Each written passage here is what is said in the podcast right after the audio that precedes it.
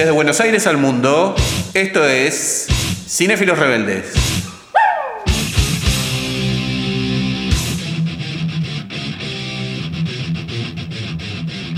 Hola y bienvenidos al programa número 47 de Cinéfilos Rebeldes. Y el día de hoy para hablar de series. Un 2x1, dos de las series más esperadas del año. Por un lado tenemos a Stranger Things y por el otro tenemos a Obi-Wan Kenobi. Para esto me acompaña mi amigo Santi Urigón. ¿Cómo estás Santi? ¿Qué hace sale? Un gusto estar nuevamente aquí. Otra vez nosotros dos solos, como el podcast Versión Top Gun, que Versión Express. versión express, pero el podcast de Top Gun la viene rompiendo en las escuchas, ¿eh? La verdad, guau. la viene rompiendo. Así que escuchen. muchas gracias por escucharnos y bueno, recomiéndennos a- si les gusta este podcast. Y hoy, como dijiste, tenemos un 2x1 dedicado a los tanques, digamos, de Disney Plus y, Netflix, que son Stranger Things eh, y, y Obi-Wan, ¿no? Digamos, dos tanques de este año y por lo menos de, de Netflix. eh, Stranger Things se ha convertido en su caballito de batalla para buscar suscriptores en esta guerra de suscriptores que hoy, hoy hay en día y esta dificultad que está teniendo Netflix de sumar suscriptores. Exactamente, exactamente. Y bueno, y si te parece, ya que estamos hablando un poco de Netflix, arrancamos con Stranger Things.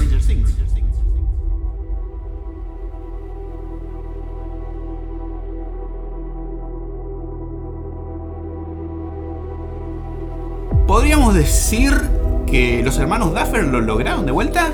Sí, sí, yo estoy de acuerdo. Eh, o sea, lo lograron de vuelta, de vuelta como la primera temporada. Porque si hay algo que me gustó de esta temporada es que supo retomar cosas que en las anteriores dos temporadas se habían perdido un poco, digamos, del conflicto de los personajes con, eh, con el desarrollo de la historia. Yo lo sentía muy, eh, en la segunda y tercera temporada lo sentía muy alejado, lo que le afectaba a los personajes de este conflicto contra un ser etéreo que era Exacto. más allá, que no había un villano. Sin embargo, en Ah, esta temporada exacto. lograron traerlo a nivel personal de vuelta. Parecido a la primera, cuando se les había perdido Will. Ajá. Acá, con otras cuestiones, traen de vuelta eh, eh, conflictos más personales. Exacto, exacto. Es un, un villano más definido, parecería, ¿no? Que ya tiene un nombre. No, no, sí, no solamente el villano, sino el conflicto que les trae Sí, este, sí, sí. este villano, que es la culpa, digamos, ¿no? Digamos que este villano ataca con la culpa, dice llanamente, la forma que tiene de llegar a sus víctimas, lo, lo va explicando, y, y cómo luchas contra la culpa. Con los poderes de Eleven no te sirve, Claro. desde luego, con los, con poderes no. En cambio, Eleven en la temporada anterior luchaban contra el monstruo con los poderes de ella. Acá, Claro. acá, por más poderoso que seas, la culpa es algo que es difícil de- de, Claro. de derrotar. Exactamente, exactamente. Y acá se intensifica un poco eh, eh, la manera de contar, ¿no? Esta historia. El montaje paralelo, las líneas de narración se la juegan un poco más. eh, y de a ratos parece hasta un poquito confuso, ¿no? Porque. Sí, sí, no. O sea, las son como tres, cuatro historias paralelas. Este, si quisiéramos, los tres Sí. grupos y Eleven por separado. Después Claro. la de Eleven se conecta con la, con la de un grupo. Pero, o sea, yo creo que es un, es un recurso que vienen utilizando desde siempre. Contar Sí, la, sí. la historia de distintas líneas que se siempre se unían al final. Acá les costó, si querés, es la crítica. Sí. Les costó unificar las historias, incluso o personajes que quedaron aislados de la trama principal, porque por ejemplo, cuando llega Eleven y la meten en la ladera esa para que se conecte, los otros que estaban alrededor quedaron medio ya como miraban ahí, parecían espectadores, estaban ahí mirando. Sí, a ver, repasemos un poquitito, organicemos un poco las tramas, ¿no? Porque básicamente acá lo que tenemos son eh, tres tramas principales, ¿no? Tenemos por un lado Jim Hopper en, en Rusia, eh, con Murray y Joyce que viajan a Rusia para el rescate, reencuentro, etc. Después tenemos eh, la segunda, que es la de Eleven en California, eh, con Will, Mike, Jonathan, que después se bifurca. eh, por eso digo tres o cuatro. ¿no? Exacto, ahí tenemos eh, por un lado que Eleven va a las instalaciones secretas, eh, toda esta cuestión del reaprendizaje, ¿sí? el reencuentro con Papa, ¿sí? que es otro villano. Volvió Eh, Matthew Modine. Exacto, es, que es, que es como un villano también, ¿no? En este... sí, acá lo, Más o menos, más de... No es absoluto, pero... pero eh, en la primera temporada sí, sí, En exactamente. esta adquirió un papel un poco más de. de- de- por eso, eh, de llevar a Eleven a- Claro. hacia otro nivel, digamos. Y después tenemos, digamos, dentro de, este, de esta misma historia, tenemos el camino al rescate a, a 11 por parte de Mike Jonathan en, eh, en la furgoneta con este nuevo personaje, El fumanchero. el fumachero, que me parece que, digamos, eh, dentro de las líneas de narración, la- por ahí la más deslucida, digamos, ¿no? Y, la- y el tercero, que es del grupo de Hawkins, que es en donde ocurren los, los- claro, los, los- los hechos grosos, Claro, ¿no? y ahí toma un papel en esta, en esta historia muy fuerte Nancy. Nancy, tenemos a Nancy y aparece este personaje que es fantástico, que es Eddie. Eddie, sí, sí, sí. Fantástico, me- que me encantó. Y lo que te decía es que por ahí habían historias que estaban muy buenas. A mí particularmente me encantaba la trama de, de Rusia, ¿no?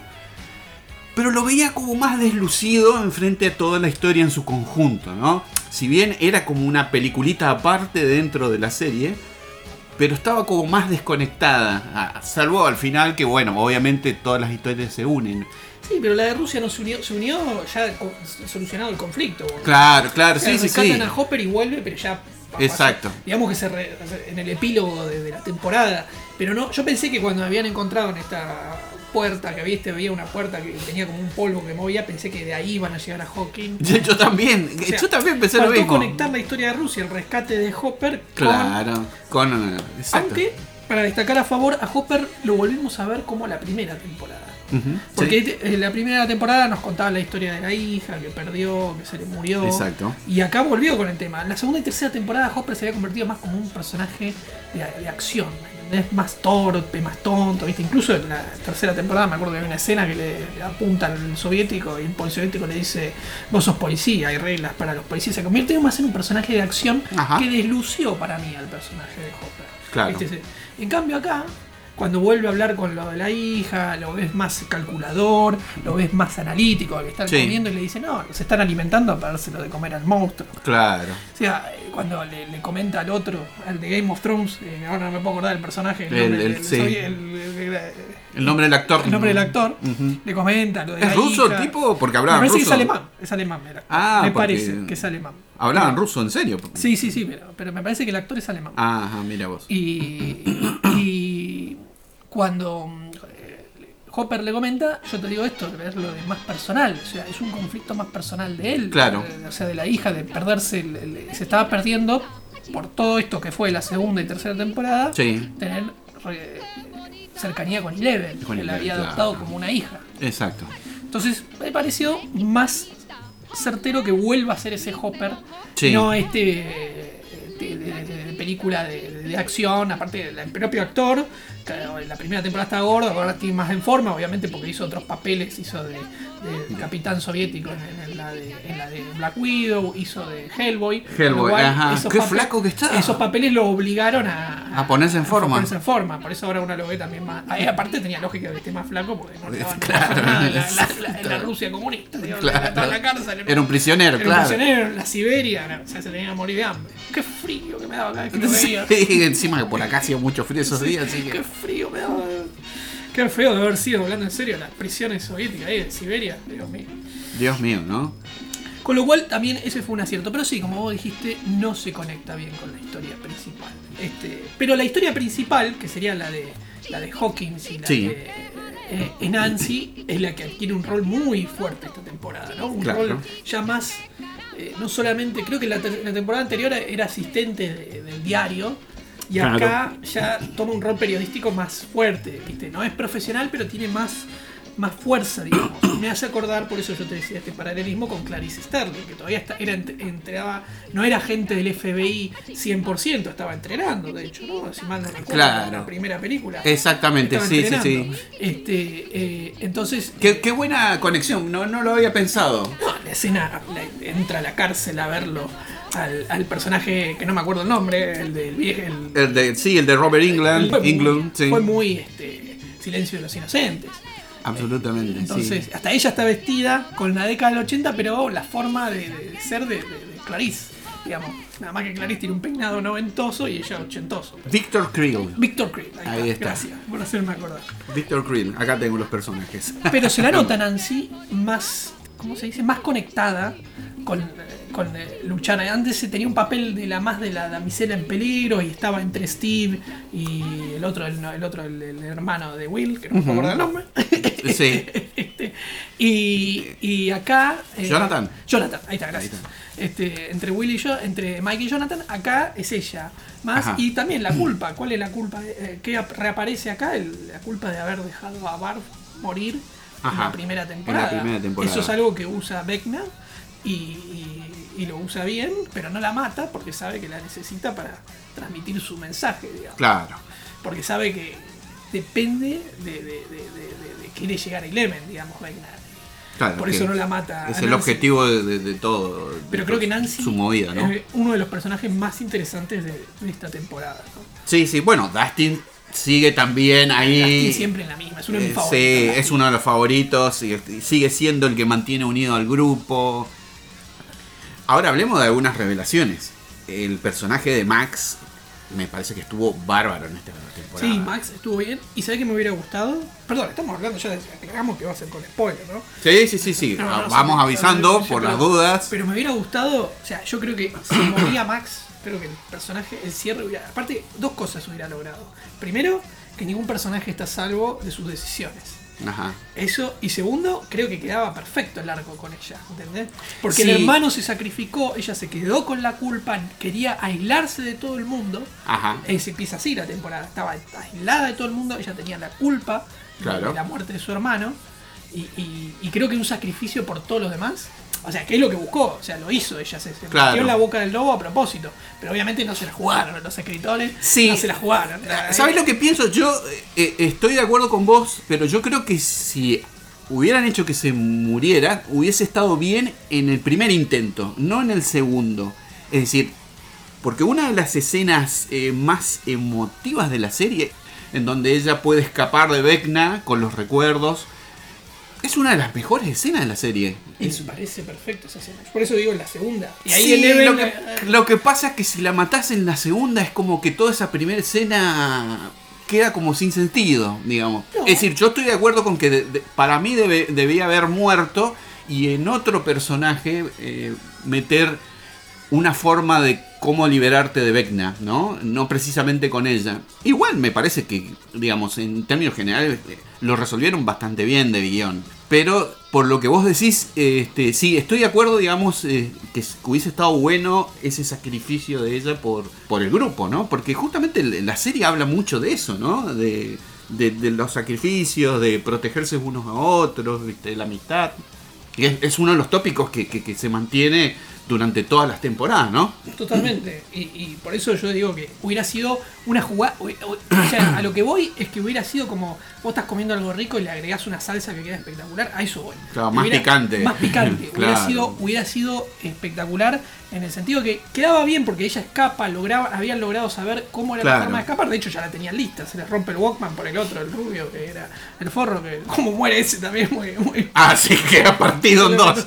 Sí, creo que todos aplaudimos y, ahí. y- y por ahí el novio de ella después podría, o Eleven, eh, tomar las riendas en la siguiente temporada. No sé, la, no sé si. Por ahí era muy fuerte y dijeron, lo habrán analizado y por eso la metieron ahí a Eleven a. Yo creo a que se dieron cuenta de eso. Yo creo que se dieron cuenta. Porque, viste, la- la- haciéndola enfrentar a Vecna dos veces, casi la mata ya. En la segunda se empieza a romper Sí, toda sí, la sí, piba. sí, sí, sí, quedó coma. Sí. Sí. O sea, Habrá eh, que ver qué pasa en el. Por eso, hubiera sido jugado. Quedaba bien. ¿Eh, ¿Te acordás como el de Last Jedi? Cuando vos ves a Finn que se está por sacrificar y viene la otra y lo salva. Y quedaba perfecto si Finn se sacrificaba. Sí, es Quedaba- una pena. Ahí. Quedaba re bien porque iba con el personaje que había arrancado, que se quería escapar, que se quería ir a la mierda, que no quería pelear más y termina muriendo por la causa. Excelente cierre de personaje. Eh, Sí. y, y acá, bueno, también la- ella arranca con la culpa, este, pero la verdad, eh, su arco, su línea de arco quedó muy bien. No se animaron. O sea, yo creo que habrán dicho muy fuerte. Muy es una, Es una fuerte. serie que apunta a los chicos también. Sí, Eso adolescentes. Claro, no se animaron. Pero Sí. yo creo que hubiera quedado bárbaro. Aparte, te da la garantía de que ningún personaje está a salvo. Porque uno siempre piensa los protagonistas están a salvo, ¿viste? No se van a morir.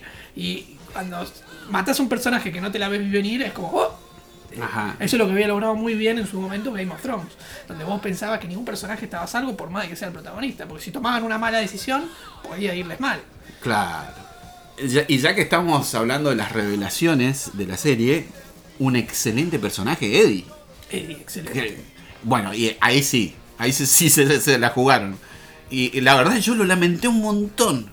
Cuando... Pero porque con Eddie fue más fácil, porque lo conociste en la temporada. Claro. No tenías tanto vínculo ya. O sea, Claro. eh, ves con Eddie ahí está, se la juega, se sacrifica, eh, se dice, bueno, voy a ser valiente y muere por esa decisión. Claro, muy acertado, eh, muy doloroso también porque tiene una de las mejores escenas de la temporada. Cuando, bueno. cuando se toca la guitarra, el tema de Metallica, de Puppet Master. ¿no? Master of Puppets. Master of Puppets. Master, Ma- Master of Puppet. Y brillante esa escena. Es de Brillante. lo mejor.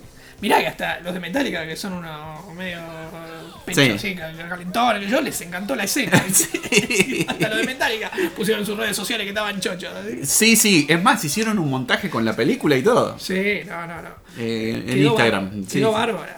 Aparte que Eddie con la guitarra. Aparte vestido como el cantante de Iron Maiden, que no me puedo acordar, ¿viste? Quedó perfecto. ¿viste? Buenísimo, buenísimo. Qué personaje, ¿eh? Qué personaje. Es un pibe grande, es británico el actor. Sí, no, sí. no, no, no tengo el nombre del Con el pelo cortito, parece, parece- acá me ve rockero. No, buenísimo. Aparte, cuando la ve morir a la otra, la, la cheerleader, ahí arriba y se va a la mierda, sí, obvio. Yo me voy también a la mierda. Joseph Quinn se llama. Joseph Quinn. El- Sí, Hellfire. Ahora se puso de moda. en la remerita. La remerita, el símbolo. Ahí estaba, estaba Mike, estaba Will, Dustin. Sí, Dustin eh, sigue siendo uno de mis favoritos, siempre lo va. Sí, sí, sí. A mí me sigue gustando también mucho Steve. Me gusta. eh, Steve es buenísimo también, sí. Lo que hicieron con ese personaje me pareció fantástico. Porque si vos te acordás, la primera temporada era un, un- un personaje detestable y un buller prácticamente. Y, y lo fueron convirtiendo y No, se pero ya en la primera temporada, ya. Sí, O sea, ya hacia el así, fin. Claro. Pero ya va convirtiendo. ya Tiene va- como un arco. No, y te das cuenta que no era mal tipo, sino que tenía. La, la- él se ponía esa autopresión. De hecho, se lo dice a Nancy esta temporada. Claro. Que él tenía y dice: Bueno, si te hubiera conocido antes a vos, por ahí me, me- me hubiera aprendido antes esta, Claro. esta lección. El- la trama que menos me gustó a mí, o por lo menos la que menos me interesó, digamos, no, no, no, no hablemos de que es mala, pero todo el camino del rescate a Eleven eh, en la furgoneta eh, es la que menos me, me enganchó. Sí, estuvo, estuvo bien. Estuvo bien, digamos. Sí, el tema es que encima quedó desen- quedaron desenganchados ellos después. Sí. Por ahí es la historia que te quisieron mostrar todavía Eleven tratando de adaptarse a vivir una vida normal y que le fue eh, difícil y, y lo que Claro. le dieron. A Will no sé por qué lo vestían todavía como un niño, siendo que ya es un adolescente. Me quedaba, me- me- Es me- raro. Parecía medio raro. Aparte yo todavía no entiendo para qué lado van con Will. Es decir, eh, porque el vestirlo como niño también puede significar de que él todavía en el fondo sigue siendo un niño, que quiere estar con los amigos, que no le interesa eh, tener noviecitas. O si se trata de un pibe que no sale del closet. No, no, no, Bueno, todavía no puedo entender. Es claro, por eso, no, no, es no obvio puedo- que la apuntan a que él está enamorado de, de, de sí, Mike. de Mike. O sea, Van obvio. por ese lado. Va vos, por ese decís, lado, sí. vos decís que va por. mí, no, no, no, No hay duda. No, no hay duda. no, fue claro y notorio. Creo que hasta el actor lo, Lo lo dijo. salió a explicar, pero yo no necesitaba explicación. Bueno, No, por no- eso, no por eso me confunde el hecho de que lo pongan como sí. un niño, con que lo vistan con ese pelito ahí. Queda mal en el sentido de por qué una persona que está bien, estamos, yo creo que Stranger Things trata de, eh, de tocar los temas así más actuales, el racismo, la homofobia, con, no con los ojos de la década del 80, porque eh, digamos eh, es un tema que hoy hay más aceptación y todo producto de años y Claro. años de educación. En ese momento, o sea, si te pescaban que eras gay, por más de que venía, no sé yo, en, unas- en pueblos Claro. más cerrados, eh, Era una época diferente. Un paria. Lo mismo el racismo, digamos, Lucas lo tratan siempre bien, pero, pero digamos, eh, yo creo que el racismo sigue siendo hoy un tema muy fuerte en Estados Unidos, Claro. imagínate en la década del 80 también. Este, Entonces lo tratan de tomar. Acá la única vez, por ejemplo, cuando vos ves que la, la- la- la- la hija de Ethan Hawke, eh, Robin, la que hace de Robin, sí. Megan Hawke, la hace de Robin, que es lesbiana y dice, yo no me tengo que tener cuidado a quien me le tiro porque me convierto en un paria. Es lo único que más o menos tocan para mostrar que todavía no había la tolerancia que hay hoy en día. Claro, yo creo que lo hacen bastante bien Entonces, yo creo- dentro de todo. Eso sí, pero con Will queda medio raro porque, que- porque si- Claro. si, si es, si él se siente o si él siente que, que es gay, ¿por qué se va a vestir como niño? Digamos, no, no, no, eso no, no. Claro, no esa entendí, es la, no entendí que- claro, a qué quisieron apuntar con eh, eso. Claro, esa es la parte que a mí también me confunde, porque por más de que Will es el que más la sufrió en toda la serie, ¿no? Sí. Nunca lo vimos, Totalmente. claro, nunca lo vimos en su papel de niño, vamos a decir, ¿viste? La, la pasó muy mal. Entonces, uno podría llegar a pensar, eh, bueno, él quiere ser el niño que no pudo llegar a desarrollar eh, en toda la serie. Pero no muestran así. Pero no lo muestran así, ¿no? No, o sea, muestran al contrario, que, que quiere ser más maduro de lo que es, porque le planta a Mike lo que siente Eleven, Claro, lo que es vivió confuso, Eleven. O sea, por eso es confuso verlo vestido como un niño, pero tratando de ser maduro, eh, o sea, buscando su identidad sexual. No, no, no. No se entiende a, dónde apuntan. ¿A dónde apuntan? Sí, sí, es raro, es raro, es raro. ¿Y el personaje Eleven? ¿Qué te, qué te pareció? Bueno, por eso Eleven. El problema de Eleven es que venían, la venían haciendo muy poderosa Sí. y, y entonces no, Solucionaba todo con un grito y... O sea, eh, sí, o sea. Entonces ahora le encontraron, trataron. Obviamente que cuando vos tenés un personaje así, perdés eh, preocupación. Porque si el personaje es muy poderoso, Claro. ya no, no, no tenés villano que lo logre evitar. Entonces, obviamente, me parece que buscaron un villano, famoso villano espejo. Digamos, y que Vecna vino a hacer esto. Claro. el otro que tiene telequinesis y es muy poderoso, tiene el mismo poder. Number one. El- Es el uno, sí, El es- uno. el uno, el uno, es uno. Eh, sí. Y, y por eso buscaron que tenga este villano con más personificado, más personal. Claro. Y una forma también de traer Eleven a, a este camino es que pierda los poderes. Por eso buscaron de que pierda los poderes en la temporada anterior para que vuelva como a arrancar de cero y se Claro. lo encuentre. Y vuelva a ser más poderosa todavía. Ajá. Lo que sí, esperemos que Vecna sea más poderoso todavía porque si no, no, no, no, No tenés, no claro. tenés emoción. Sabes que viene ella y lo derrota en Sí, sí, sí. dos segundos, digamos. No, no. Cuando un personaje se te vuelve muy poderoso, perdes el control de la historia porque lo resuelve todo tan rápido que. O sea, no- no. Entonces, el tema no es solamente el poder, sino eh, que se encuentre limitado por ese poder. Por ahí, en este caso, fue un ataque más psicológico el de Vecna. Exacto. El de Vecna. Y por eso casi lo derrota, digamos. Porque no apuntó a luchar contra Eleven poder a poder, sino a atacarla en, en lo psicológico, en la culpa. Ajá. Eleven en la culpa de, de- de- de- de- de su madre, que, que- que la perdió. Claro. De- pensó que le, hice creer que había matado a sus colegas, este, a los otros chicos. Es, sí, sí, sí. Porque de hecho así arranca la temporada, uno piensa Claro. que Eleven fue la que mató a todos. Estuvo muy bien eh, Millie Bobby Brown en esta temporada, ¿no? Sí, Eh, sí, sí, sí. sí, yo creo que es el personaje de todos los que he visto hasta ahora, porque la he visto en algunas películas, pero es el que mejor ha, ha desarrollado. Es, Vamos a ver si queda encasillada con este personaje o logra y es que ese es justamente el peligro. ¿sí? Y, y le venía muy bien justamente por el- un tema, al principio era por un tema del acento, ella tiene un acento británico porque... Sí, los padres son británicos. y no le salía tan bien el acento estadounidense, por eso le hacían hablar poquito, este, tenía sus palabras bastante ensayadas, entonces quedaba muy bien. Ahora ya es una actriz prácticamente completa. Totalmente.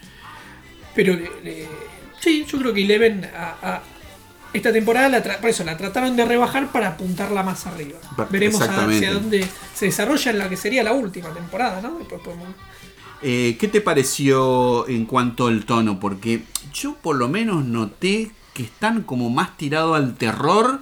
Es, es, digamos, es más cerca de un pesadilla que de un Goonies, ¿no?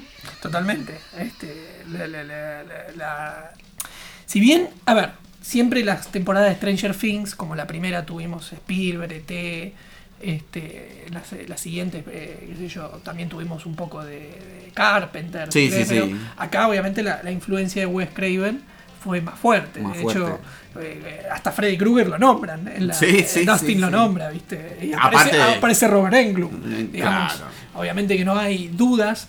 Pero lo- a diferencia de las temporadas anteriores, yo te digo, esta tuvo más identidad. Por eso fue, fue muy. Sí, yo si hay algo que leo en las críticas de Stranger Things de esta temporada es qué entretenida que estuvo. Qué entretenida que estuvo.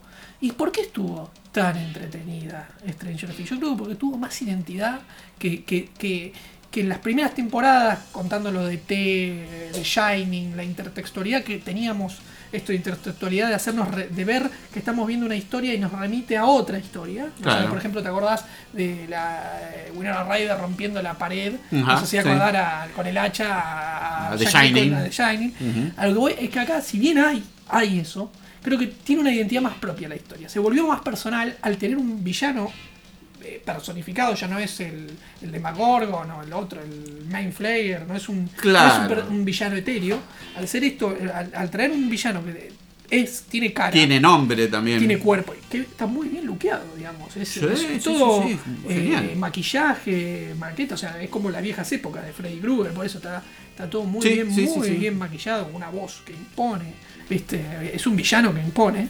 Este, de hecho, como la mata a las primeras víctimas, ya te- te- a- atacando esto, la- la- la- a, los, a, los- a sus culpas, los miedos, ¿no? La, porrista era la comida, ¿viste? La madre que le decía que no coma, que no coma, ¿viste? Bueno, entonces veía toda comida podrida. Claro. Creo que eso es lo que logró una identidad, pero obviamente el terror de, de Wes Craven este, La referencia está, digamos. está, sigue estando en Sí, hay una parte eh, en, en un capítulo en, en donde dice Nancy. A mí me hizo acordar a Freddy Krueger. Sí, sí, sí, sí. Pero no, no, es, no es que los atacan los sueños, como. Eh, sí, como- es parecido, pero, Pero no es la es. no es- Utilizan una la vía- culpa, claro. O sea, en los, en Freddy Krueger nos atacaba los sueños, un lugar que tampoco nos podíamos proteger. Porque, Sí. Bueno, con la culpa tampoco. por eso digo, no la combatís con poderes a la culpa. La Sí. combatís con otras maneras, con psicología, o algo, con cosas, con una canción que te haga acordar algo lindo. Claro, claro, claro. El concepto es, es similar, digamos, porque no están en un sueño, pero entran como en un estado de, De trance, sí. de trance, eh, y ahí los empieza a manipular, ¿no? Pero sí, ¿no? Creo que está muy bien logrado. La vuelta que le encontraron eh, para hacerlo más dramática, épica. Épica ya era, a partir de la, la temporada anterior, era grande, o sea, es bien cinematográfica. Pero con el drama y el terror consiguieron una, una temporada más, más oscura y madura, ¿no? Bueno, pero ahí lo que dijiste, la temporada anterior que había sido cinematográfica, la verdad cuando derrotan en el shopping. En el shopping, sí, sí, sí. Acá la bajaron un poco, me parece, ¿no? O sea, no, no, o sea, sigue habiendo efectos, digo, de cine, pero creo que bajaron la historia un poco más al- a los personajes, no al, al No, boom. claro, sí, sí, sí. No al boom, a los soviéticos, a Hawkins, a todo. O sea, los personajes era más centrado en, en los personajes y en el conflicto de los personajes Sí, propiamente de ellos. Max, este, en cada historia, ¿no? Max, eh, Hopper en Rusia, En ¿viste? Rusia, Eh, sí, ya totalmente desanimado, pensó que no la iba a ver más. Winona Ryder triste por, por eh, haberlo perdido. sí, sí, sí. A Hopper y de golpe la esperanza. Robin con su cuestión. Robin. Sí, sí, sí. Cada personaje tenía algo personal que aportar. Bueno, Max también. Sí, sí, sí, tenés razón, sí, absolutamente. Muy cinematográfica, to- eh, también al igual que la temporada anterior, el sonido me llamó la atención eh, mucho mejor. Sonido espectacular. Justo que lo sacaste, yo acá lo tenía anotado. el, el reloj, cuando sonaba el reloj, Sí. ¡pam! Sí. Como aparecía como, una- como una música siniestra, ¿viste? Quedaba re bien con la no, el sonido. El trabajo en El el so- sonido el trabajo del sonido fue- fantástico. Para ponerse de pie y aplaudirlo, porque Era de cine, esto es que eso fue cine, se sintió espectacular. No, no, no. eh, Pero aparte quedó muy bien. Me hacía, no sé, ¿viste? Como Star Wars, los TIE Fighters. ¡ah! esto- Sí, sí, sí. Quedó perfecto, para eso el reloj como, como método macabro para llevarte ahí. Sí. la- la- la- quedó, aparte, el, el reloj, el reloj se convirtió como un leitmotiv de Vecna. Cada vez que hablaban de él, sonaba. Sonaba ¿viste? el reloj, sí, sí, Sonaba sí, el reloj, sí. o sea, y quedaba perfecto. Quedaba perfecto. No, no, no, el sonido fue de lo mejor de, también en el laburo de, de- de- de postproducción. de- Sí, no, le fantástico. quedó muy bien, un gran laburo. Bueno, efectos especiales, bueno, ya sabemos, son, son siempre muy buenos. eh, la- No, pero aparte no abusan del CGI. No, estuvo bien porque el maquillaje de Vecna fue bastante Perfecto. tradicional. Agregaron algo de CGI para los tentáculos, pero. Sí, hay cosas obvias, claro, los, sí, sí, sí, los murciélagos, murciélagos, sí, sí, Pero hay obviamente un CGI, pero queda bien, no, lo, no abusan. No CGI. abusan, exactamente. Eh, Apelan mucho a que se vea real y, y propio, ¿no?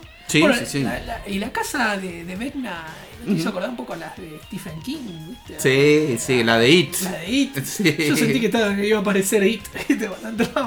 también este, me, Sí. me- me- me hacía acordar mucho. Absolutamente. Sí, también me traía algo de la de esa casa eh, de las pesadillas de Freddy también. Sí, sí, sí. O, Barrios. Bueno, eso. o de Halloween también. Sí, sí, es como. Pero digo, la, la- lo tétrico de la casa. Lo tétrico, sí, sí, sí, tipo, sí. Me, me hizo acordar Medio Stephen It. King, medio It, ¿viste? Esa Sí, de- absolutamente. Porque me acuerdo que cuando hicimos el podcast de It, que pueden ir a escucharlo, ahí hablamos de que It se basa mucho en una casa que de, Maine, la ciudad típica de Stephen King, Ajá. eh, que le hacía acordar. Entonces, eso, por eso digo, muy Stephen Kingiana la casa. que Absolutamente, absolutamente. Bueno, así que podemos decir que en general una excelente temporada deja abierta la historia y, y para, para seguir esperando una quinta Sí, temporada. creo que será la última, la quinta. Eh, Ah, de hecho, ¿sí? Vecna lo dice. This is the beginning of the end. Este es Ajá. el principio del final. No sé si. Eh, Ah, o sea que... Entiendo, entiendo que sería la última. Ajá. Entiendo que sería la última. Puede llegar a haber un spin-off, obviamente. Ajá. Este, se acaba de anunciar un spin-off de Walking Dead, por ejemplo. Así que ahí, no dudo que Stranger Things, Hopper por ahí tengan algún spin-off. Este, Porque había quedado una historia, ¿te acordás? En la temporada anterior creo que fue, había una historia en Chicago, ¿te Sí. acordás? Había quedado ahí... la de la otra en el número este que. Sí, no me acuerdo el número ahora. Sí, ese capítulo fue medio medio. Sí, fue el más flojo, pero yo pensé que habían tirado eso como para continuarlo en algún otro que, momento. claro, yo pensé que cuando la vimos a esta piba, en la temporada- pensé que iban a una onda X-Men, ¿viste? A- De gente con poderes viviendo con gente común, ¿viste? Había Sí, gente sí, con sí, poderes. Ahora vimos que todos los que tenían poderes lo, lo mató todo este Vecna. Por ahí hay algunos más que no sabemos, pero pero pero pensé que iban a esa línea, ¿viste? Que por ahí Sí, yo también, yo también. poderes. A mí lo que me había gustado de, de- de aquel capítulo eh, era la estética visual que me hacía acordar un poco a Terminator. Sí, sí, sí, sí. Eh, pero sí, fue el capítulo más flojo. Y dije, bueno, a lo mejor van a dejar esto como para conectarlo después, pero no pasó Es que nada. ese capítulo fue criticado porque se sintió desconectado. Claro. Porque fue un capítulo aparte, viste, con otra estética, en otra ciudad. todo diferente. Se sintió desconectado ahí, que estaba medio eh, dark, medio emo. Estaba, Sí, sí, sí. eh, y, o sea, para eso nada más, para, para darle una onda. y dark, llegar nada. justo ahí para salvar. sí, Sí, sí. quedó medio desconectado. Podría eso- no haber estado y funcionaba bien la serie igual. Es que ese yo creo que fue el error de las dos temporadas anteriores. A veces, apartado de lo que fue la, la primera, de lo que nos había encantado la primera temporada de Stranger Things. Era una historia de, de vínculo entre ellos, no, no algo supra. Nazi- supra personaje que, que exteriorice, que fuera por fuera de los personajes, era algo de ellos. Por eso volvió esta temporada a tener eso. Eso, y rescato. Esta temporada siempre fue personal. Personal, Personal. de los personajes y eso creo que no es que la hizo más entretenida.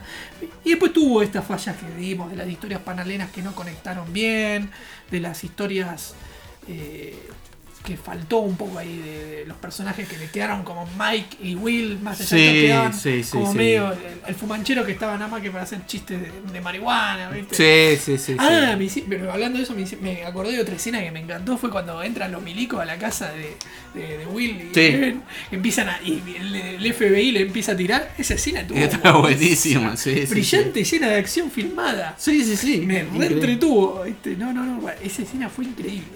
Sí, las escenas del ejército en general se parecían mucho a las películas de acción de los 80, ¿no? Sí, sí, sí, sí. Y eh, el elemento distintivo prácticamente de la serie, la música, ¿no? La música, como siempre, bueno, ya hablamos de la escena musical de Master of Puppets, pero Sí. tuvimos muchas escenas. Siempre la, la música va tratando de encuadrar bien con las escenas, queda bastante bien. Obviamente, el, el himno Stranger Things, eh, su, su, Sí. su intro siempre está, pero bueno, el tema de Running the Hill, eh, ¿cómo es? Running Up the Hill. That de- Hill. Que ¿Cómo pegó ese tema, por Dios? Bueno, la mina, si todavía tiene los derechos, debe estar. Porque volvió al top 10 de, de- de Gran Bretaña después de 30 años y creo que es la primera canción en la historia que lo hace. Que después de 30 años vuelve a estar en el top 10 de, de- de Gran Bretaña. Increíble. Así que sí, Porque, está ah, re- pero está aparte, era una canción eh, que, que no tenía gran trascendencia en los 80. Es decir, No, no, lo habrás escuchado alguna vez, pero no, no. eran de esos clásicos de los 80 que sonaban. Pero sin embargo, en la serie quedó tan bien que encima te sonaba todo el tiempo. Yo creo que soñé con esa música. Sí, no, no, no. La verdad Porque que tiene no. algo como medio dark. Es el, el clima justamente que, que- que vos podés ver en, en- en la serie también, ¿no? Sí, es un tema, viste, que elegir bien la canción. Sí. Porque, por ejemplo, la película muy mala, la de la de Cruella de Vil, Sí. cuando entra a la mansión y se convierte Devil, ¿qué canción ponen? Sympathy for the Devil. de- Ah, de sí, los no, es como muy. Y Sí. siempre, eh, eh, eh, encima que ya está quemada, es muy obvio, está quemada. Entonces, queda yo, mira, Sympathy for the Devil, sí, ¿por qué? Porque se llama Cruella de Devil, oh, oh, quedó re bien, ¿viste? no, malísimo, creo. Acá creo que, por ejemplo, el tema, al elegir un tema que no es tan popular y que se llama Running Up the Hill, que literalmente ella corre por Claro, la, colina, con la colina, o sea, quedó bien, digamos, quedó perfecto, quedó con el personaje además. Porque Sí, sí, Max sí. no es un personaje que vos digas, estoy escuchando lo último, eh, lo, lo- De lo- Billy Idol. De Billy Idol, lo más de moda. ¿no? Exacto, Al sí, tiene sí, pinta sí. de escuchar cosas más under. Más Entonces, under. eh, entonces no, no escucharía lo más marketinero. Y si De- bien de este tema 80, en su momento fue, como vos dijiste, no fue el. No, vos no pensás en, si en la década del 80 y decís, ah, el tema, yo, Billy Idol, pensás en, Es claro. en esos temas. Berlín. Berlín. Sí. Este, así que, no, no, totalmente eh, acierto de, de- de no sé quién ha elegido el tema. No sé. Fantástico, ¿no? Pero, Fantástico. Por eso a veces elegir las canciones con las escenas es un trabajo también muy importante, no, no, no tiene que quedar muy evidente. No, yo me acuerdo, por ejemplo, también eh, la, la película, la de el escu- el, eh, Suicide Squad, la primera, la, la- la del 2016, que te iban poniendo canciones, canciones y no paraban. Entonces vos parecía que eh, te pon- también te ponían Sympathy for the Devil, que era, después, después te ponían no, después te ponían otro. Parecía que, viste, cuando alguien está en una playlist cambiando canciones cada 30 segundos, se sentía así. Queda mal. Mm, Entonces, claro. es muy importante usar bien las canciones con la escena, Con la que escena. tengan sentido y tengan esencia, y yo creo que por eso la pegó también Running Up the Hill este, eh, con la escena de Max. ¿Te parecería ir a escuchar la canción? Dale. Bueno, ahí va.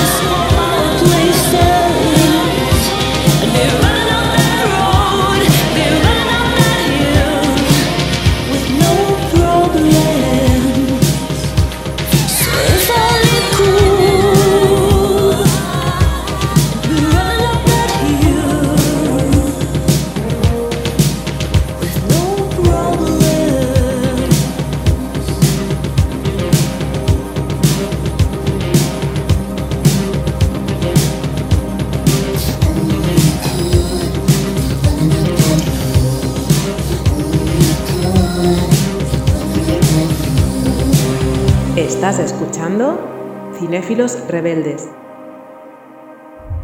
Estamos de regreso y continuamos ahora con Obi-Wan Kenobi. The fight is done. We lost.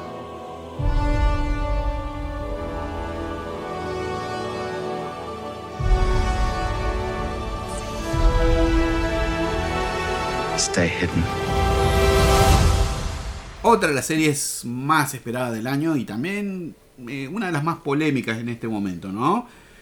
Un personaje muy importante dentro del universo de Star Wars porque originalmente cuando era interpretado por Alec Guinness era un personaje que nos introducía dentro del universo de Star Wars, ¿no? Nos explicaba qué era la fuerza, eh, quién era Darth Vader, eh, con una mentirita, eh, desde cierto punto de vista, ¿no? Eh, que eso ya lo podemos charlar ahora con respecto a esta serie. ¿Qué te pareció, Santi? A ver. Bueno, Obi-Wan. Y si bien vos dijiste recién que Alec Guinness siempre fue este Obi-Wan, digamos que uno de los éxitos de las precuelas Sí. fue la interpretación de Ewan McGregor. Claro. Obi-Wan Kenobi. Sí, sí. Y digamos que era una serie muy esperada.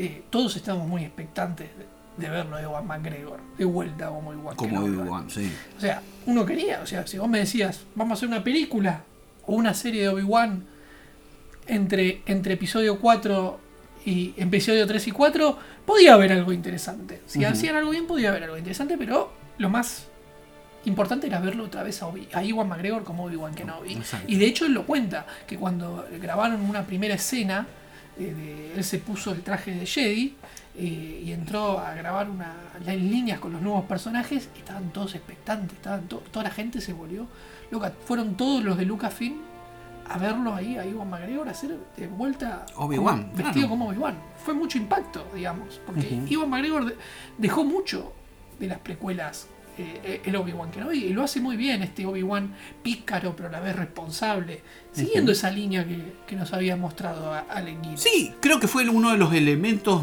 más logrados de la precuela, ¿no? Totalmente.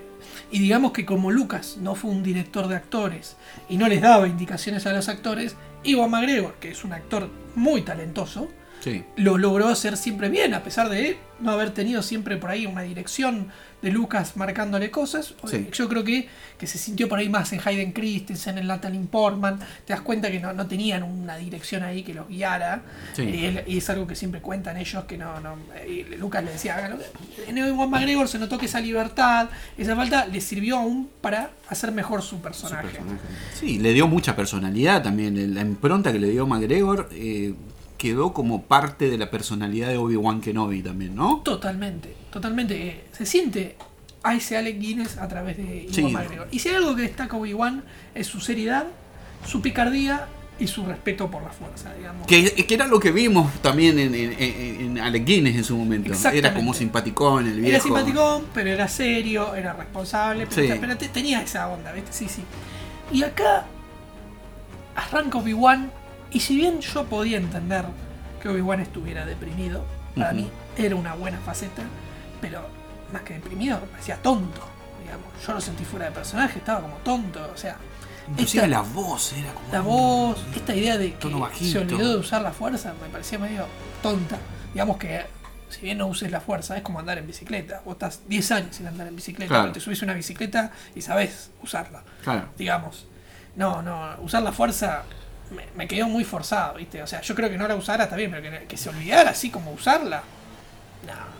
Aparte de esto tonto, digo, que, que cuando iba con Leia en, en- ese, en, ese, en, ese, en el segundo tercer capítulo, viene atrás de ese camión, ¿viste? Y le dice sin querer algo, ¿viste? De que no, no, eh, que no sé qué, Leia, ah, le dice, la llama, no, no sé cómo la llama, ¿viste? Y lo- los Stormtroopers le dicen, ¿cómo? O sea, que estaba tonto y hasta parecía que Leia conducía las cuestiones, sí. era más viva que él.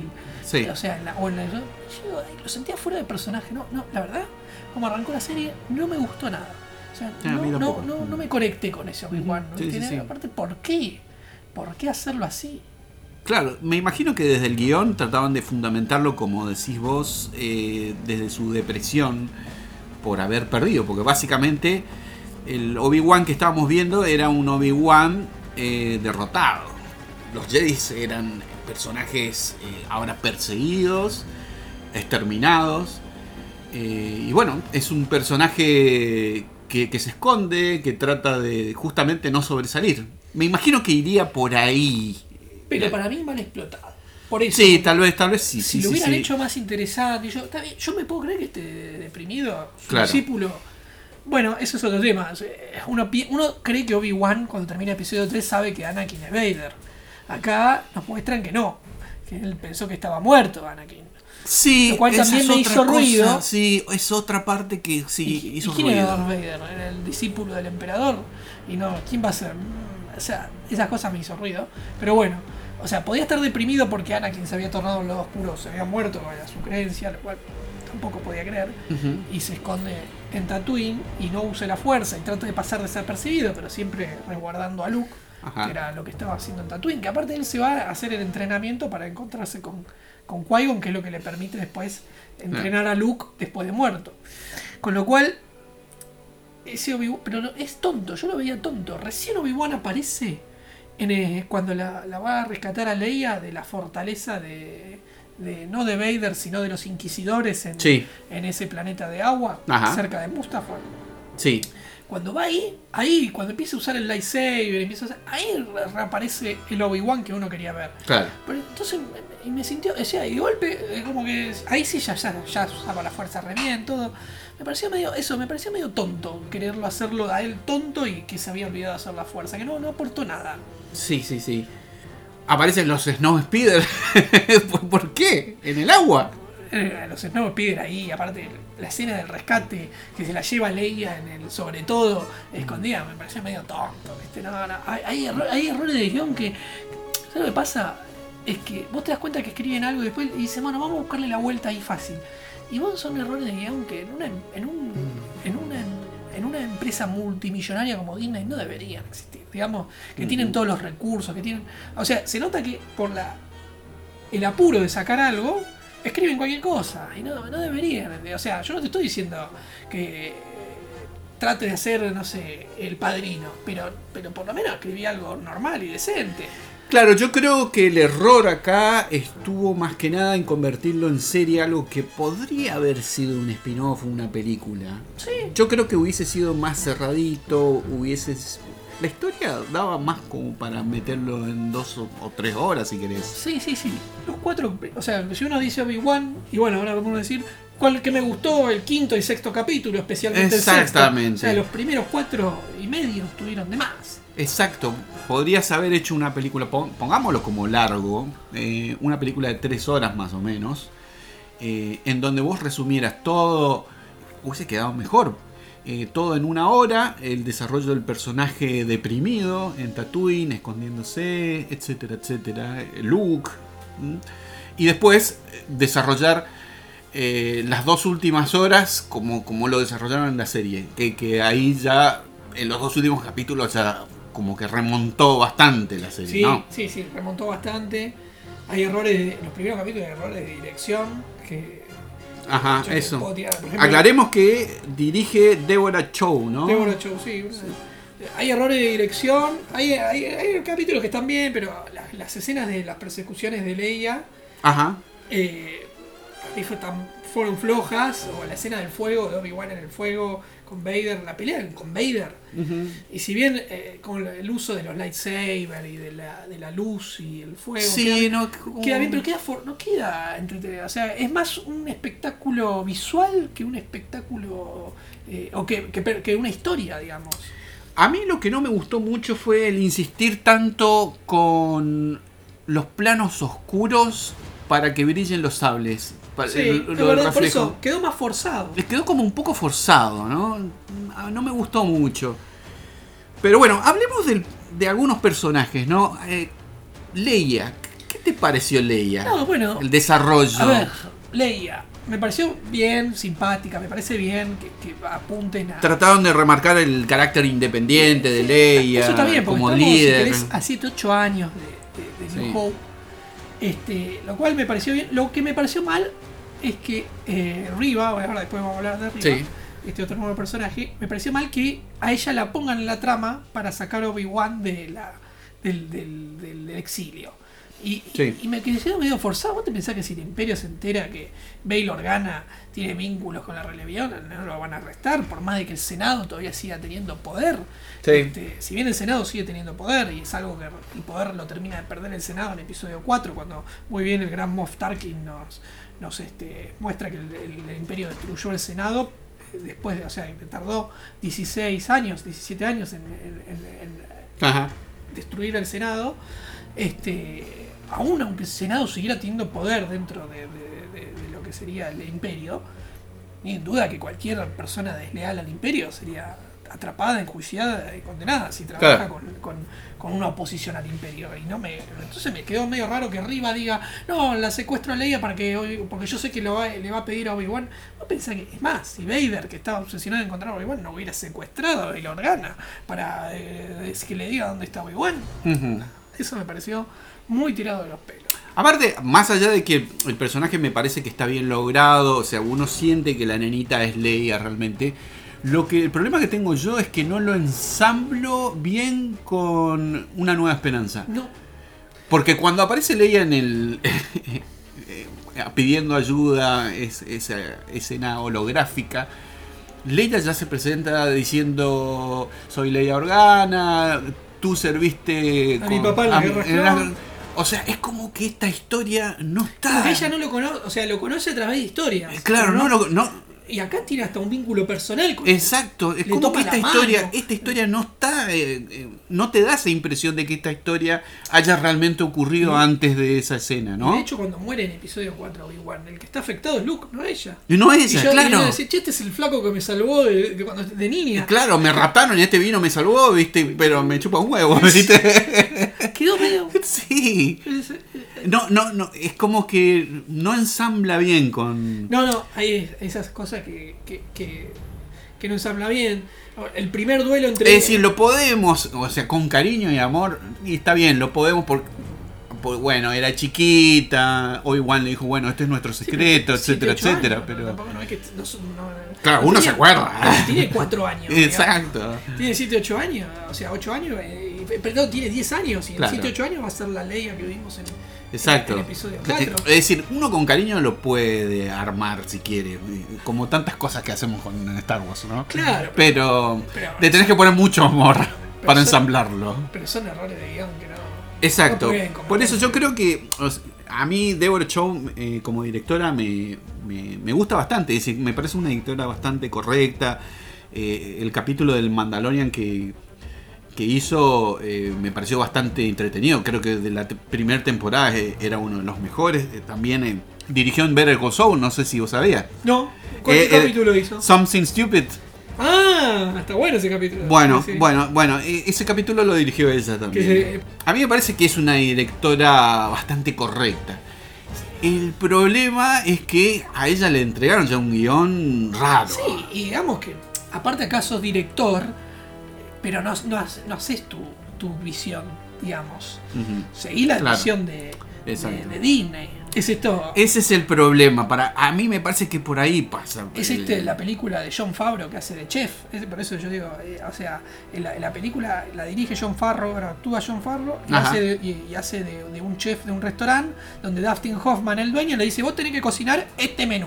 Ajá. Entonces el tipo le dice, no, yo quiero cocinar mi menú. Y dice, no, Claro. vos tenés que hacer este menú. Entonces el tipo renuncia y se va y se empieza a hacer su menú con el fuego. En medio John Favreau dirigió muchas películas, dirigió Iron Man, dirigió, o sea, yo creo que trabaja mucho con Disney. Yo creo que ahí hizo como una, un mensaje. Él dice, no me dejan hacer lo que yo quiero. claro. Tengo que seguir la línea. Por eso muchos grandes directores tampoco quieren actuar. O incluso si, si lo hacen, hasta a veces queda raro, qué sé yo. El año pasado la de Eternals de Marvel la dirigió Lin Chau, que la que dirigió No Man Land, que ganó el Claro. Oscar. Y está bien, por eso, y si bien le aporta algún pozo, pero por ahí, obviamente, si lo pones a Scorsese a hacer una película de superhéroe, digamos, y te hace el montaje de, de canción, y va, te va a quedar raro, si por ahí no va Claro. con una película de superhéroe, porque Exacto. o sea, yo creo que también esta show, como vos decís, por ahí estos errores de dirección que yo marqué no es contra la directora, sino digo de, de- de que estamos en una super mega producción que no, Claro. tiene- y, y- y- y- y tampoco por ahí ella tiene tanta libertad de hacer Exacto. lo que quiere. O sea, hay mucho que viene evidentemente de arriba y, y- y viene armado como para que sea una serie. Claro. ¿no? O sea, Porque hay, hay mucha, mucho agregado ahí que podría no estar en la historia tranquilamente. Y, o sea, vos esta historia la cortabas bastante más y tenías una buena película, tal Sí, sí. vez. el personaje de Riva.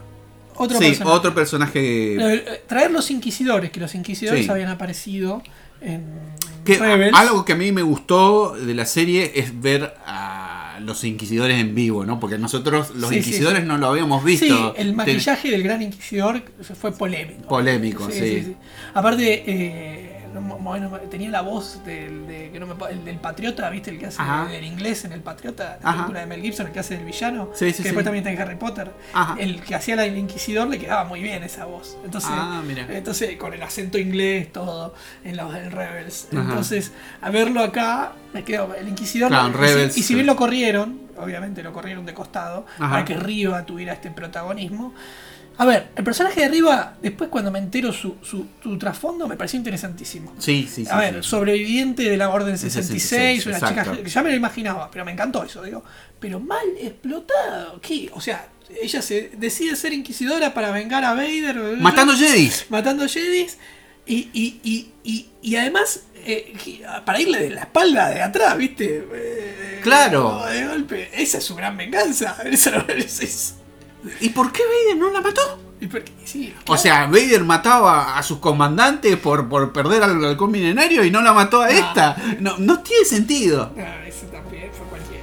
Es cortarle la cabeza. Sí, ¿no? claro. Y aparte, ¿por qué? Se entera que tiene un pibe y lo va a ir a matar al pibe. Pero hay otra cosa, es decir, no la mató, estaba, lo atravesó con, con la espada y en el próximo capítulo parece como estaba lo más campante. Sí, sí, solo dolorida. Solo dolorida, se así le habían como- clavado en la. Sí, sí. Entre los órganos, no sé qué. Este. eh, Es raro, es raro. Sí, sí, sí, sí. No, no, no, este. Quedó mal, quedó raro. como dice Quedó raro. Sí, sí, sí, quedó, quedó muy, muy raro. Este, son errores, por eso yo digo. Pero aparte de intentar engañar a Darth Vader. Literalmente, claro. me parece medio pelotudo. Estás 15 años, 10 años, este, haciendo tu venganza para de golpe un día ir de atrás por la espalda. o sea, como muy, muy inteligente no fue. Sí, sí, sí. Eh, sí, sí, quedó, quedó mal. Este, la verdad que arriba, eso, un, un trasfondo interesante, mal explotado. Sí, sí, sí. ¿Y qué te pareció la relación entre Obi-Wan y el tío Owen? Bueno, eso un poquito mejor. Es mejor, a eso sí, mejor. ¿no? Se acerca, a eso sí, se acerca más al episodio 4, digamos, ¿no? De Owen. Le dieron, ah, y otra cosa, bueno, ahora le digo. Le dieron a Owen eh, ese, ese rol de desconfiado de, Sí. con Obi-Wan. Si bien al final después le da que se acerque un poco a Luke, porque también Luke lo conocía, digamos, a, a Ben. A Ben, claro. Sí, sí, sí, no, no está mal que no lo conozca. Pero digamos que no quería que Luke tuviera esa vida, que, que Luke no, no fuera como el padre, con lo cual. Y aparte lo repicanteó, le dice como entrenaste a su padre. ¿viste? Claro, eso estaba bueno, La eso picanteó, estaba encima le tiró un repalo. Sí, sí, sí, eso Este, estuvo bien. Y le dieron también más protagonismo a Beru, ¿viste? A Beru, claro. Le dieron acción, ¿viste? Le dieron, a vienen por las armas, vienen por la granja. Sí. Le pelan Cargó ahí el- la, la escopeta. la escopeta, sí. que vengan acá. Le dieron más, más, más pobre Beru que también. Así que, Así que estuvo bastante bien ahí. Sí, ahí es- podemos decir que esto es un, es un acierto, ¿no? Este es un acierto. Y el otro gran logro, por lo menos Vader, este, en el, y la voz de Vader de James Earl Jones, que yo creo Ah, que con el autotune sí. Lo arreglaron, ¿no? Lo, lo- lo arreglaron, queda muy bien. Con Rogue One Con Rogue One. habían usado la voz de James Earl Jones, pero se lo notaba como viejo, ¿no? Sí, y acá era era. Darth Vader, era, era el Darth Vader que nosotros grabó conocemos. sus escenas, pero se ve que con autotune algo le habrán arreglado. Sí, sí, sí, Sí, sí, sí. Este, y quedó bien, habla. Se lo sentía como el Vader. El Vader que nosotros conocimos, el, El- Imperio contraataca. Claro. Aparte yo mejor digo momento. otra cosa. Veo Vader así, digo, eh, vos me hablas de Jedi. ¿Por qué no hacen una serie de, de Vader cazando Jedi, matando, matando a Jedi? Sería buenísimo. ¿Por qué no la hacen? Este, ¿qué esperan para hacer esta serie? Loco, no. Me- me- esa es la serie que yo quiero ver. Aparte, eh, otra cosa que yo estaba esperando ver era, no sé, un Vader humano, qué sé yo, yendo a, a Naboo a la tumba de Padme. ¡Oh! Sí, ¡Qué buena sí. escena! No, no me Como los nada. cómics. No me escriben nada de eso. Sí, sí, sí. ¿No lo sentiste como más chiquito de Vader? Sí, Como está filmado en Star Wars, es grandote. Eran- o y era acá usaron grandote. dobles grandotes, ¿no? Es Hayden Sí, Christensen haciendo todas las escenas. No se lució tampoco, ¿no? Hayden Christensen en realidad lo trajeron para. eh, pero sí, aparte Vader no lo necesitas, porque necesitas No. un tipo de 2 metros y la voz de James Earl Jones. Claro. No necesitas a Hayden Christensen. Si bien él lo hizo en el episodio 3, eh, como última escena lo dejó Lucas y acá hizo alguna. Se dio el gustazo por eso en la máscara. Claro, y para la escena final este, de esta pelea, digamos que el punto fuerte de esta serie fue Ewan McGregor en los últimos capítulos peleando con Vader y asumiendo que murió. Que ahí sí conecta bien con lo que le dice a Luke. Bueno, Eh, ha- hablemos un poco de los aciertos entonces. eh, remontó para los dos últimos capítulos. Eh, a- para que no quedar tan negativos, ¿no? claro. A ver, el Alec Guinness, Obi-Wan Kenobi siempre le dice a Luke que Luke Vader había matado, o sea, que Exacto. Anakin había muerto.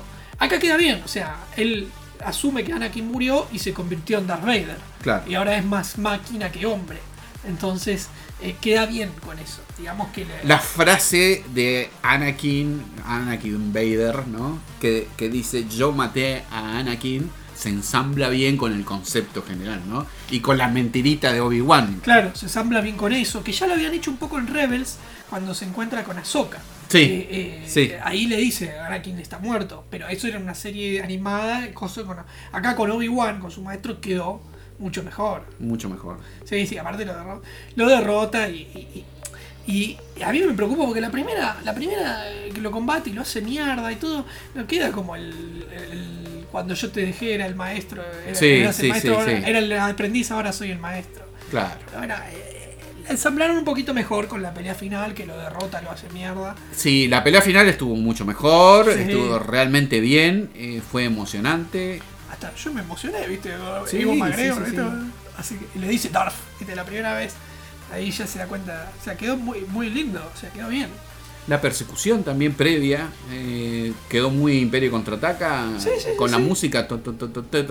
Sí, sí, sí. Así que podemos mencionar esto como un acierto, ¿no? No, no. Pulgar para arriba. Pulgar para arriba, en ese sentido. O sea, por eso, es al pedo los primeros cuatro capítulos. Queríamos ver bien esto. Claro. Otro pulgar para arriba, por ejemplo, Olderan. Me gustó ver Olderan, que siempre fue el planeta más lindo, de la galaxia, qué sé yo, antes de que sea destruido, que transcurre un poco en Olderan. Este, Sí. fue, fue copado. También algún fanservice, Fanservice, con el. Hello There, cuando le dice a Hello there. Hello There, o Mm. Qui-Gon, viste todo, Qui-Gon, Qui-Gon, le dice, apareció Qui-Gon Jinn, lo mismo a Liam Neeson haciendo de, de Qui-Gon Jinn. Bueno, ahí dijiste también Qui-Gon Jinn, la reaparición, ¿te gustó? Sí, sí. Eh, obviamente todos nos emocionábamos de Verlo de vuelta. hecho, yo te digo, yo ya lo quería ver allá en el episodio 3. En- Sí, sí, y no, sa- y no aparecía, viste. Claro, cuando apareció Yoda y dijo que estaba hablando con un amigo. eh, Ah, Qui-Gon, Qui-Gon. Todos esperábamos que aparezca y no apareció. Y, y tuvimos que esperar, bueno, la serie al final. Sí, sí, sí, sí, apareció. Dice, había que buscarle, dice. Y Y apareció Jar Jar Binks. Sí. Bueno, Las precuelas están muy reivindicadas. Eso es algo también para resaltar que ajá. han cambiado el rumbo. Porque cuando empezó Disney con, con eh, Force Awakens, Sí. digamos que las precuelas era totalmente desechado. Era J.J. Abrams, literalmente. Sí, no, no- las, ni las, no tocaron ni las nada. tocó. Un poquito después en episodio 9. Pero las precuelas es como que no, es una. Y se dieron- o sea, obviamente que lo, es lo que le dijo Lucas a, la- a- a Ahmed, el- a Ahmed Best, el actor que hizo Jar Binks. Los chicos que hoy están viendo las precuelas, cuando sean adultos, te lo van a reconocer. Y efectivamente, hoy los las precuelas se estrenaron hace 20 años, 22 años. Sí. O sea, con lo cual los que tenían 9, 8, 10 años, hoy tienen 30 años, 32. Ajá. Con lo cual son adultos. Entonces, y tienen esa nostalgia, como nosotros tenemos la nostalgia de, los 80, estos tienen la nostalgia de los 2000. Y Claro. las precuelas forman parte de esa nostalgia para estos chicos. Y entonces por eso hoy las precuelas están muy reivindicadas, con lo cual me alegro, porque las precuelas, si bien tienen sus fallas, como siempre hemos dicho en este programa, Sí. tienen su, su lado Lucas que siempre ha sido.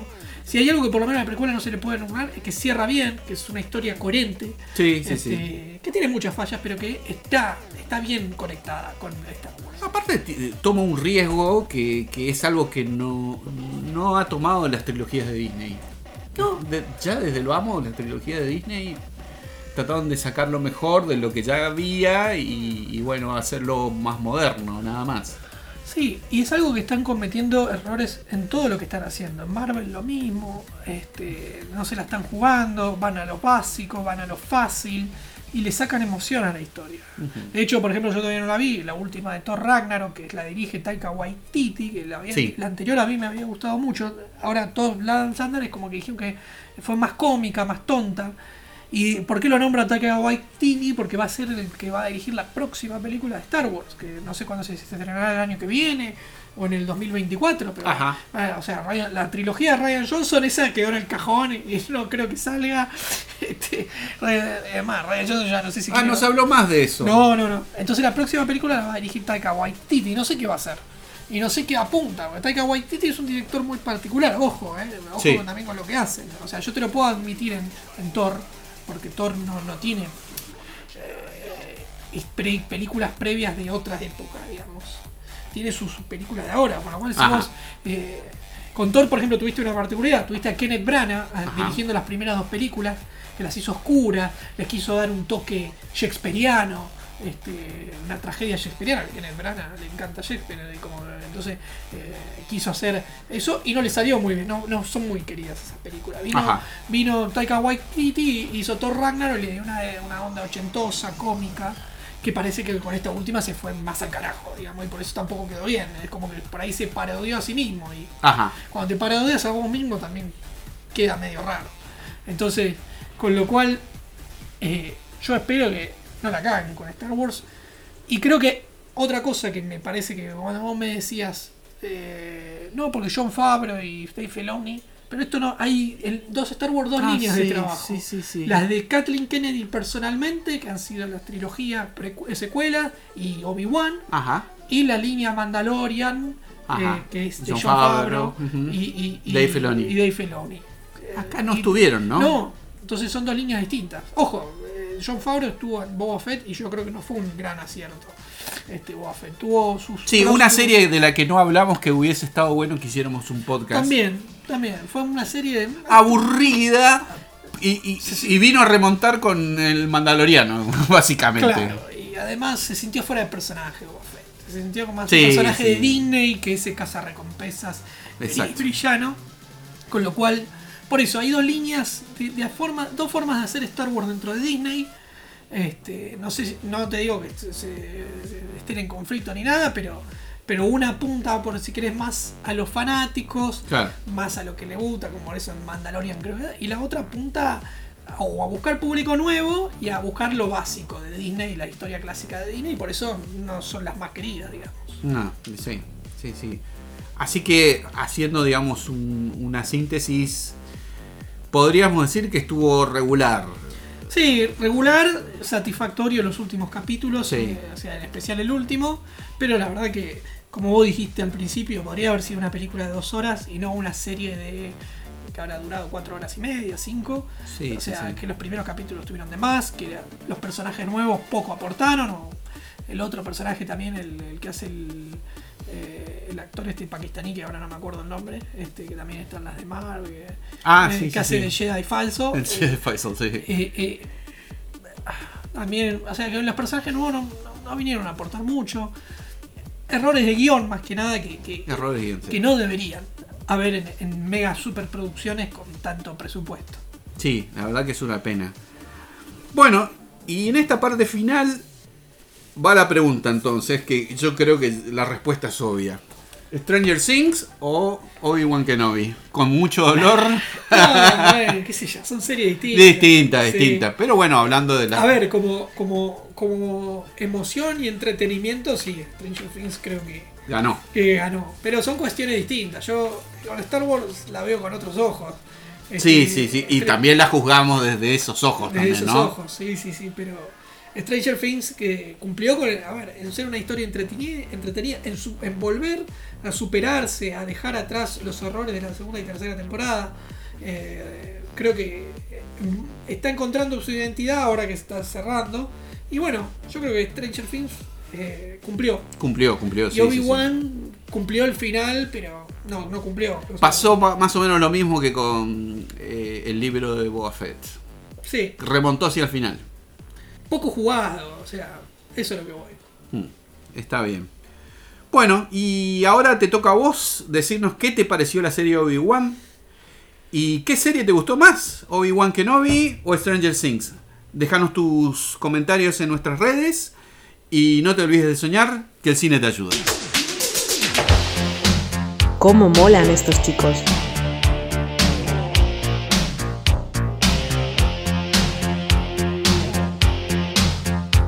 Síguenos en Facebook, en Instagram y escúchanos en Spotify y en iVoox.